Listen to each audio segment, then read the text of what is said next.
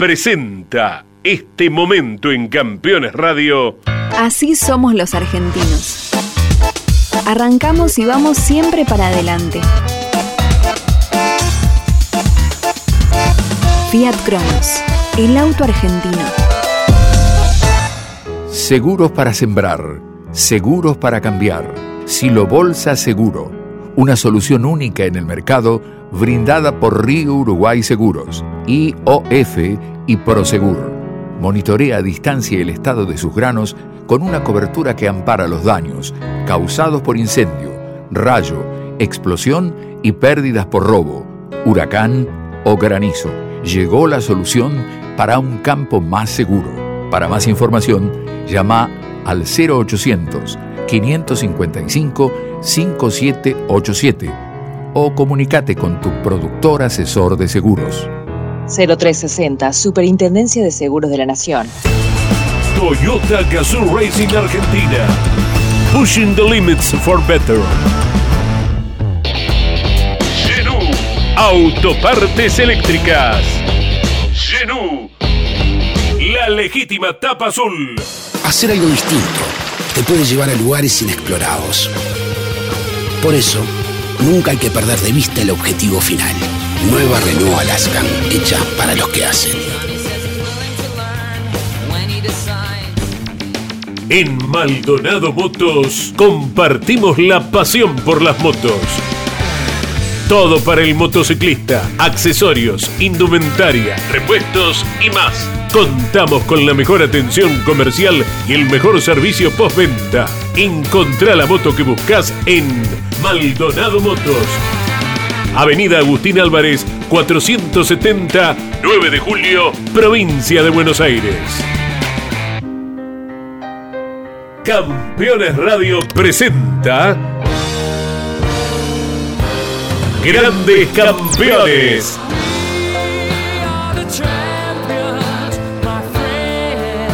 Una charla imperdible y descontracturada entre los cinco notables. Juan María Traverso, Cocho López, Guillermo Yoyo Maldonado, Tito Besone y Ángel Guerra. Grandes campeones. Por Campeones Radio. Todo el automovilismo en un solo lugar.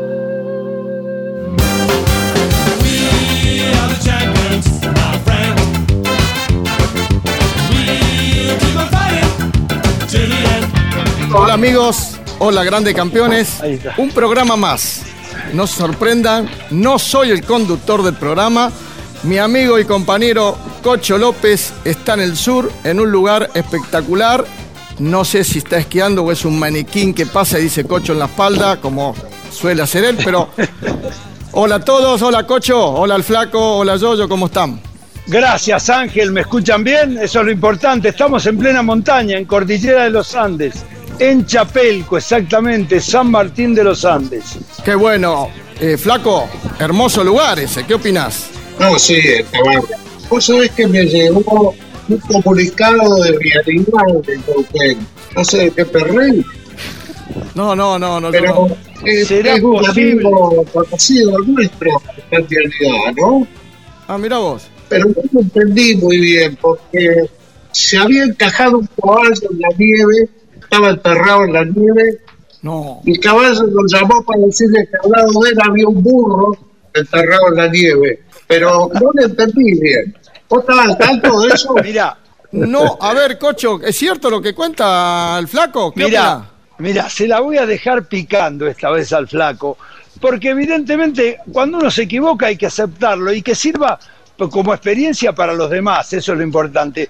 El hombre es el único animal que siempre tropieza con la misma piedra, dice un refrán.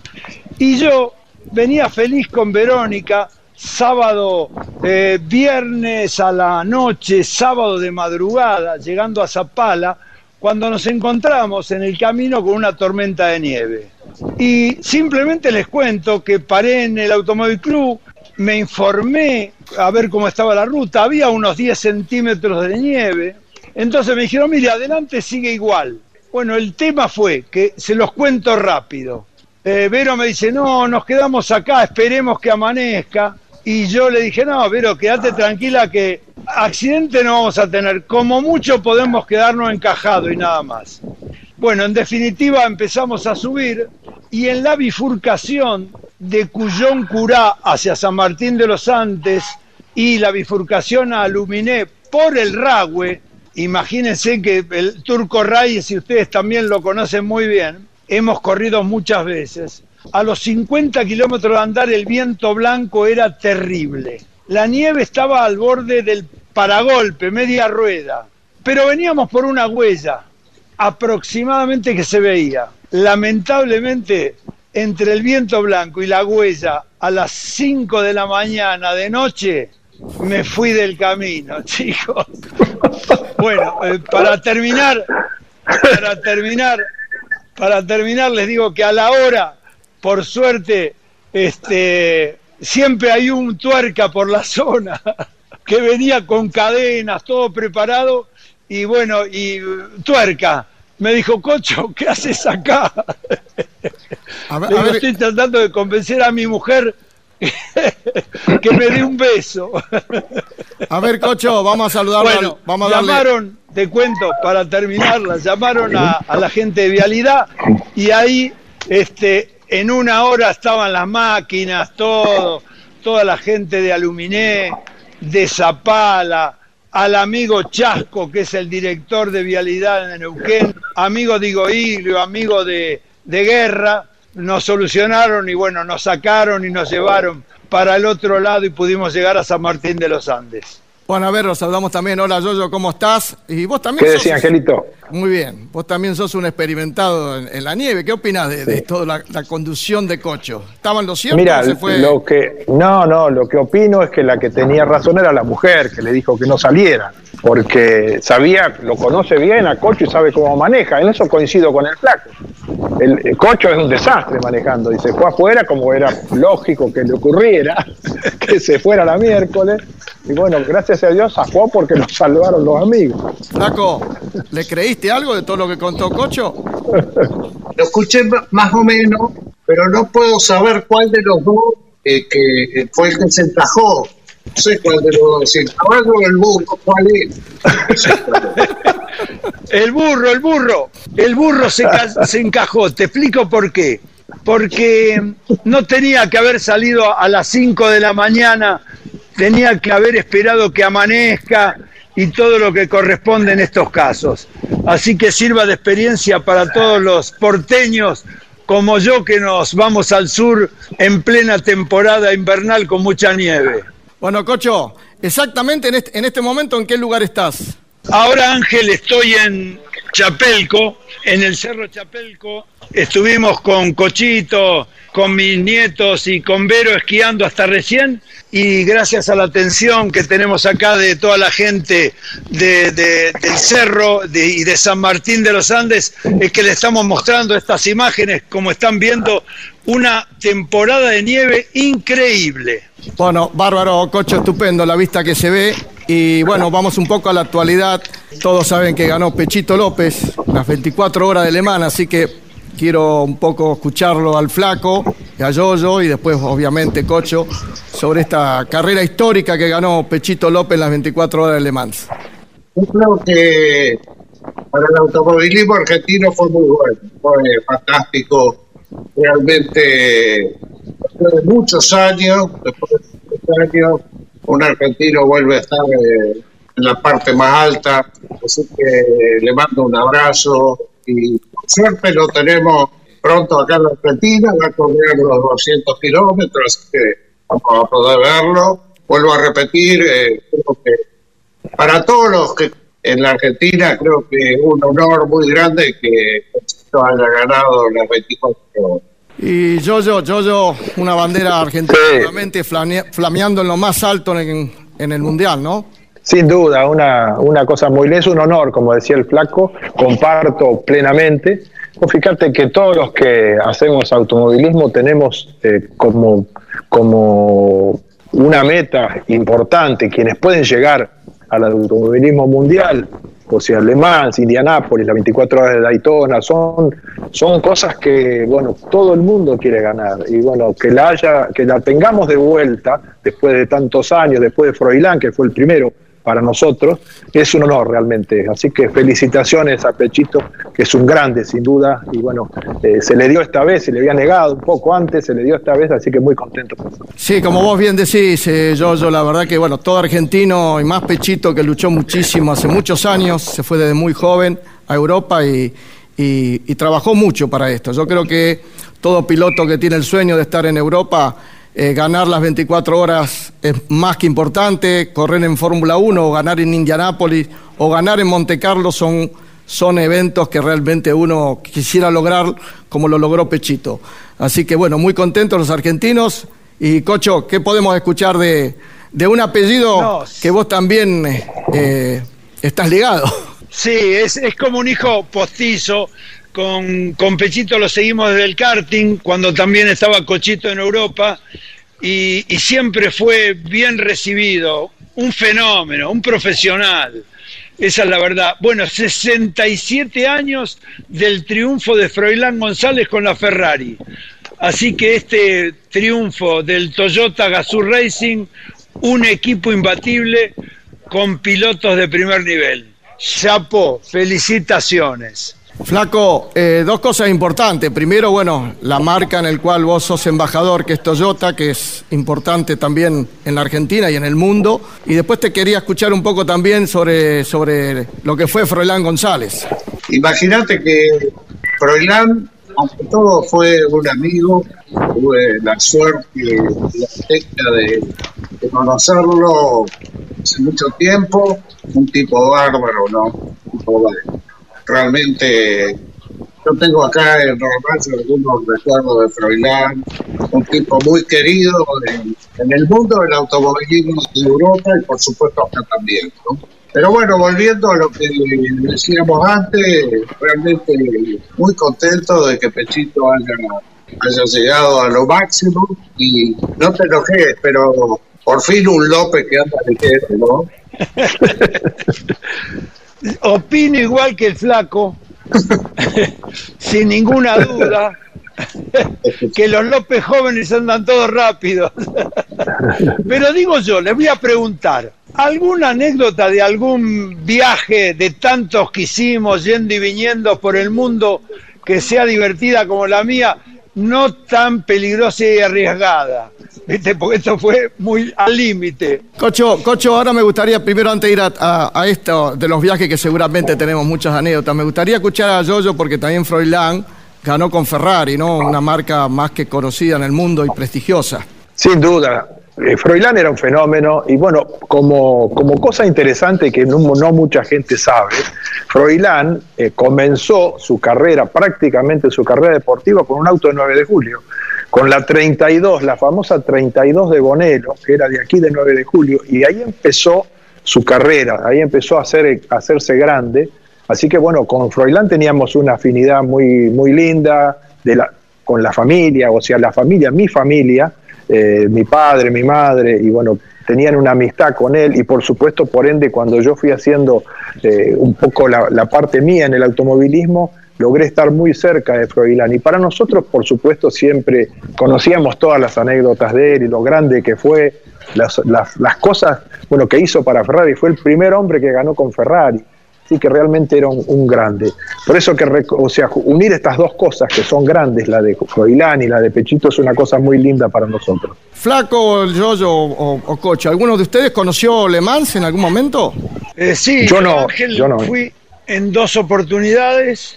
eh, corrí eh, con Ferrari, con Migol y con Guitení en los años eh, 77, creo que fue. 75 y 77, con una Ferrari eh, B de 12 cilindros, 512. Llegamos 16. Esa fue mi experiencia cortita porque yo era el piloto invitado de ese equipo de, de Ferrari oficial de, del North American Racing Team. Y Flaco, vos corriste en, en Nürburgring, pero en Le Mans no. Y yo corrí en Nürburgring y creo que creo que el circuito largo, ¿no? De Nürburgring. Que Vos también corriste. y está vivo de pedo. Eh, creo que el circuito más difícil que yo corrí en mi vida. No, no, no vi nunca nada más complicado que el circuito de Nubo. Hoy, hoy, para agregar algo más, Ángel, chicos, sobre Le Mans, les cuento que mm, ahora se corre en la recta de Mulsanne, que tiene como 5 o 6 kilómetros de largo, ahora tiene dos o tres chicanas. En aquella época era de, una, de un tiro nada más. Este, Así que era realmente peligroso, muy peligroso. Yo se alcanzaban los 2.90 en esa recta y había que sostenerlo por varios segundos. Realmente un, como siempre decimos, agradecemos a Dios que somos sobrevivientes de este automovilismo. Bueno, vos sabés que yo, así como dijo el flaco que corría en Nürburgring, la primera vez que fui, tuve una reunión con Juan Manuel Fangio y un poco para, para que nos explicara cómo era memorizar las más de 170 curvas que tenía. Y recuerdo bien que Juan Manuel me dijo, tenés que hacerla de a tres. Primero las tres, después las otras tres, después así sucesivamente. Y la verdad que cuando empecé a girar y anduve en el carrusel y el auto pegó tremendamente abajo, debo confesar que no, no, no lo pude memorizar al 100% nunca. Prácticamente conocí hasta, hasta la mitad. Eso era lo que era el, difícil circuito de Nürburgring, ¿no? Yo me acuerdo cuando vimos en Fórmula 2, un alemán, un alemán que venía adelante mío, que fue en la clasifica, no fue en la carrera, en el lugar ese donde vuelan los autos, levantó vuelo para arriba, se pegó una pincha tremenda, pero era uno de los tantos lugares de ese circuito complicadísimos, ¿no? Y lo que decías vos, todavía manera, por lo menos para mí, de memorizarlo, porque realmente eh, es increíble. Ahora era un circuito, es un circuito fantástico. Sí, flaco, el, piloto fue Manfred Wilkelholm, con un, exacto, exacto. creo que color amarillo. Exactamente, exactamente. Una cosa curiosa de, de, este fin de semana, una cosa curiosa que lo, escuché por ahí de, de Pechito, y es que eh, leí que Pechito manejó la noche, ¿no? Y decían, bueno, Pechito fue el que menos tiempo anduvo arriba del auto de carrera. Y yo que tuve la oportunidad de correr las 24 horas de Daytona, eh, cuando te dicen que tenés, el jefe del equipo cuando te dice que tenés que manejar en la noche es un honor, sin duda, porque la noche es para los que realmente la tienen clara, ¿no? Los que van bien, los que el jefe de equipo cuando le da la noche a un piloto es porque le tiene muchísima confianza. Y bueno, y eso es lo que le sucedió a Pechito este fin de semana, ¿no? Y, manejó la noche, hizo una carrera excelente, devolvió el auto en la punta. Realmente un, un detalle interesante, porque por ahí la gente se confunde porque lee que fue el que menos estuvo arriba del auto, estuvo en, la, en el momento más difícil de la carrera, que es la noche y el amanecer, ¿no? que son dos momentos complicados para manejar. Qué lindo, qué lindo, Yoyo. Y decime, en, qué año fue qué, qué auto, con qué marca? Eh, lo mío fue en el año en el año 84 con un Aston Martin, el equipo oficial Aston Martin. Eh, bueno, me tocó eh, también en la noche, no me habían elegido. Por eso que me acordé de Pechito, porque cuando te toca la noche, cuando te eligen para hacer la noche, es porque están teniendo confianza en vos, ¿no? Y es, una cosa muy linda. Cocho, se corrió en, en Posadas, ganó Werner con Ford ¿La viste la carrera? ¿Qué opinás? Sí, sí, fue una, primero una, una transmisión de televisión, de la televisión pública excelente, esa es la realidad. El colorido del que es la tierra colorada, misiones y demás es espectacular. Y la carrera, la carrera fueron las dos carreras, porque la de TC Pista se definió en, en un metro. En un metro ganó realmente eh, eh, eh, el triunfador, bueno, ahora no lo recuerdo. Y, en el turismo de carretera, yo creo que Mazacane lo corrió a Werner hasta debajo de la cama y no le pudo ganar realmente. Y algo que me llamó la atención fue que el canapino, que todos siempre apostamos por él, esta vez perdió una gran posibilidad. Pero otra importante es que hubo público en el autódromo público que estuvo viendo el automovilismo deportivo argentino. Un detalle no menor. Qué lindo, qué lindo que, vuelva la gente de a poco a, los autódromos, Flaco. Que, que, si viste la carrera o qué opinás de esta vuelta del público que es más importante para el automovilismo nuestro. El público está volviendo en muchos lugares en Argentina, las categorías zonales ya han tenido algunas con público. Creo que eso es bueno porque obviamente eh, yo cuando veía los pilotos en el podio saludando para arriba y vos sabés que no hay nadie. Eh, es como es como el fútbol también. Si no hay público es como que algo falta, ¿no? Así que yo creo que eso fue muy bueno. Sí, bueno, bueno, con Yoyo también varios de nosotros vivimos mucha experiencia, pero Yoyo, ¿te acordás la carrera de Fórmula 3 sudamericana en Buenos Aires?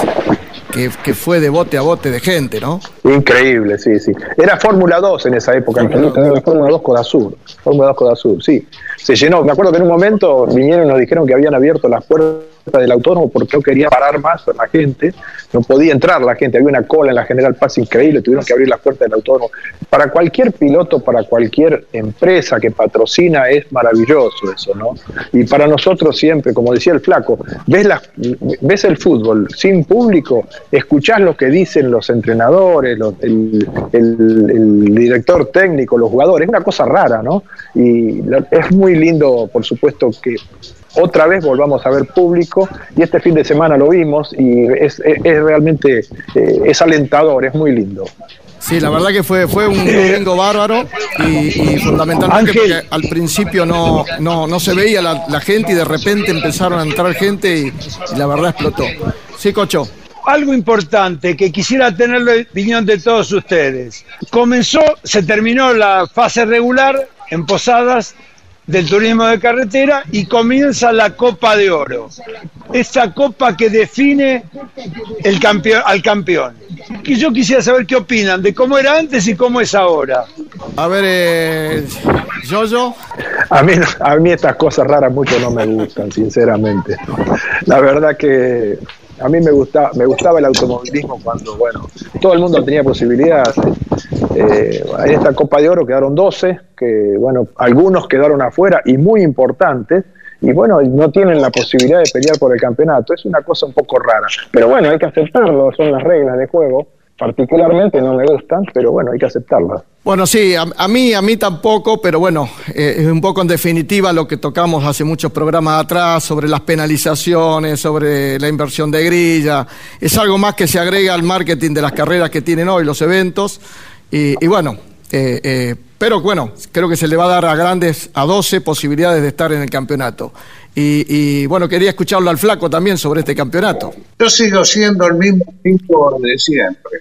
Y cada vez que hablo me puteo pero para mí hay cosas elementales del automovilismo que no se pueden perder. La Copa de Oro debería ser un agregado, pero no el campeonato, porque el campeonato es todo el año.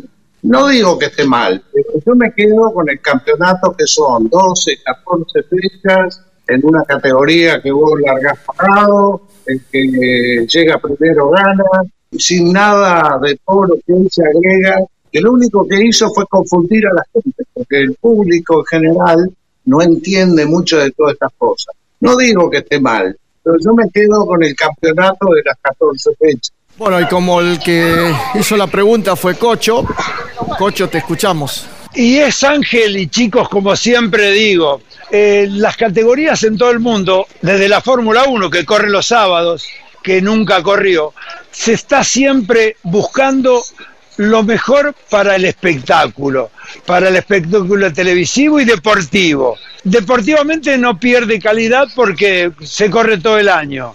Lo que creo que hace es no definir un campeón a mitad de año.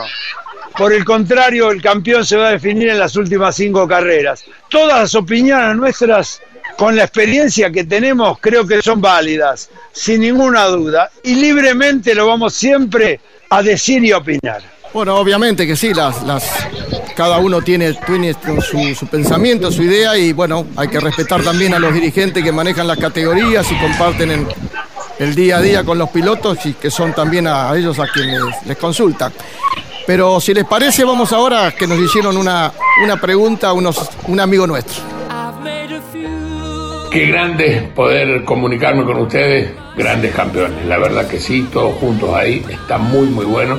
Pero bueno, yo voy con dos preguntitas que me gustaría que cuente. Una el Yoyo, que cuente su época que vivió en los de Oreste, que yo lo sé, que estuvo ahí instalado en el taller de Oreste con una casa rodante y que nos cuente un poquito eh, todo lo que él pasó ahí, que debe haber sido muy bueno y todo lo que aprendió. Y la otra, para el flaco, cuando se cuente el cagadón que se mandó en Río Cuarto, cuando largó y se metió a la chicana y no tenía que entrar la primera vuelta de sin chicana y él por la radio gritaba que había que echarlos a todos, que él había hecho bien la chicana. Que lo cuente él. Abrazo, campeones. Saben que es Gabriel Ray, así que empezamos con el Yoyo. tuve, fue mi, prima, eh, mi primera incursión como profesional dentro del automovilismo. Sin duda fue una experiencia muy linda, con, no, eh, complicada al principio, como decía Gabriel, porque no teníamos dónde vivir prácticamente, la que se bancó con todo fue mi mujer, eh, aguantar toda la, locura mía del automovilismo y me bancó a muerte pero bueno, fue una experiencia bárbara, fue un aprendizaje increíble, algo extraordinario que me tocó vivir al lado del mago, que se lo agradeceré de por vida, ¿no? Yo creo que un mago es como 20 años solo, ¿no? Tratando de aprender solo, y eso a mí me marcó para toda mi carrera deportiva. Fue una, una experiencia muy, muy linda. Interesante, interesante, Yoyo, porque todos sabemos, tuvimos la oportunidad de trabajar al lado del mago, y la verdad que se aprende muchísimas cosas. Así que es un honor para todos, creo que poder trabajar en la fortaleza. Y, el flaco, ¿es cierto lo de la chicana? ¿Que te hayas equivocado? No. Yo hacía, hacía mucho que no corría en Río Cuarto, largamos, y cuando vos largabas en el TC, no se hacía la chicana. Y yo largaba adelante en la serie. ¿eh? El acompañante, el ruso Valentini, yo, no, yo tenía conectada la radio con él, pero no con el box bueno, el tema es que largamos y me metí en la chicana. Obviamente quedé último, ¿no? Y Valentini hablaba con el equipo y no se dio cuenta que yo lo estaba escuchando, ¿no? Le decía, el boludo se metió en la chicana. Estamos parados, estamos parados esperando que pasen todos. No lo escuché. Bueno, terminé la serie, entré al box y todo el equipo estaba todo paradito, de brazos cruzados, como diciendo, a ver qué... Y bueno, nadie vino a traerme agua, ni el pucho, ni me agarró el casco, nada. Me bajé, y yo, yo había escuchado, ¿viste? Me bajé, me saqué el casco, estaban los periodistas para que yo explicara qué había hecho. Y le digo a todo el grupo, bueno, digo, lo lograron me contagiaron, estoy boludo igual que todos ustedes. Y me fui. Pero la verdad que fue una de las tantas que hice. Pero bueno, La vi, la vi de arriba, ¿eh? Muy bueno, muy bueno. Muy bueno la del flaco, como siempre, las anécdotas. Así que bueno, eh, Cocho, acá estamos esperando el grupo, los pasajes que nos mande la invitación. Así que ya. nos vemos ahí en las próximas horas. Hasta el próximo programa. Eh, no sé, no me responsabilizo, esta vez lo conducí yo. No sé si volvemos a salir, así que no sé, Cocho, volver rápido.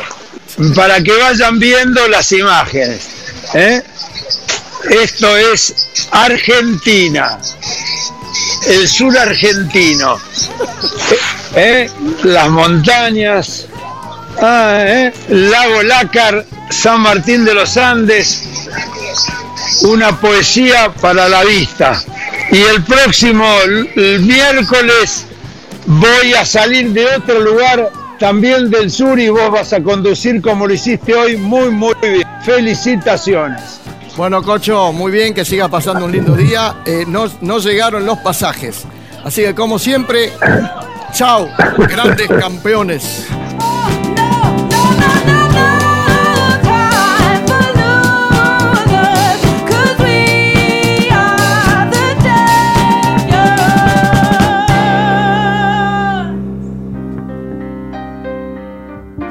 Hasta aquí en Campeones Radio.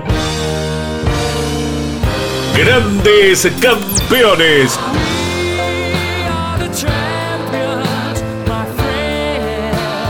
Una charla imperdible y descontracturada entre los cinco notables. Juan María Traverso, Cocho López, Guillermo Yoyo Maldonado, Tito Besone y Ángel Guerra. Grandes campeones por Campeones Radio. Todo el automovilismo en un solo lugar.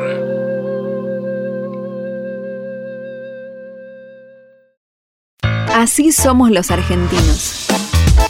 Arrancamos y vamos siempre para adelante. Fiat Cronos, el auto argentino. Seguros para disfrutar, seguros para cambiar. Este año más que nunca, asegura tus vacaciones, asegura tu embarcación con Río Uruguay Seguros, lanchas, veleros, yates, cruceros y motos de agua, cobertura de responsabilidad civil a personas transportadas y no transportadas, incendio total o parcial y rotura de hélice. Seguros para embarcaciones de Río Uruguay Seguros. Para más información, llama al 0800 555 5787 o comunícate con tu productor asesor de seguros. 0360, Superintendencia de Seguros de la Nación. Toyota Gazoo Racing Argentina. Pushing the limits for better. Genú. Autopartes eléctricas. La legítima tapa azul. Hacer algo distinto te puede llevar a lugares inexplorados. Por eso, nunca hay que perder de vista el objetivo final. Nueva Renault Alaskan, hecha para los que hacen.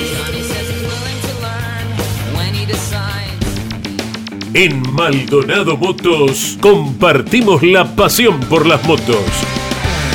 Todo para el motociclista, accesorios, indumentaria, repuestos y más. Contamos con la mejor atención comercial y el mejor servicio postventa. Encontrá la moto que buscas en Maldonado Motos.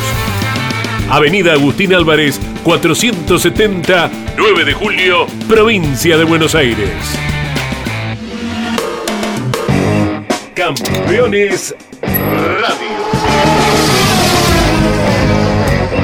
Una radio 100% automovilismo.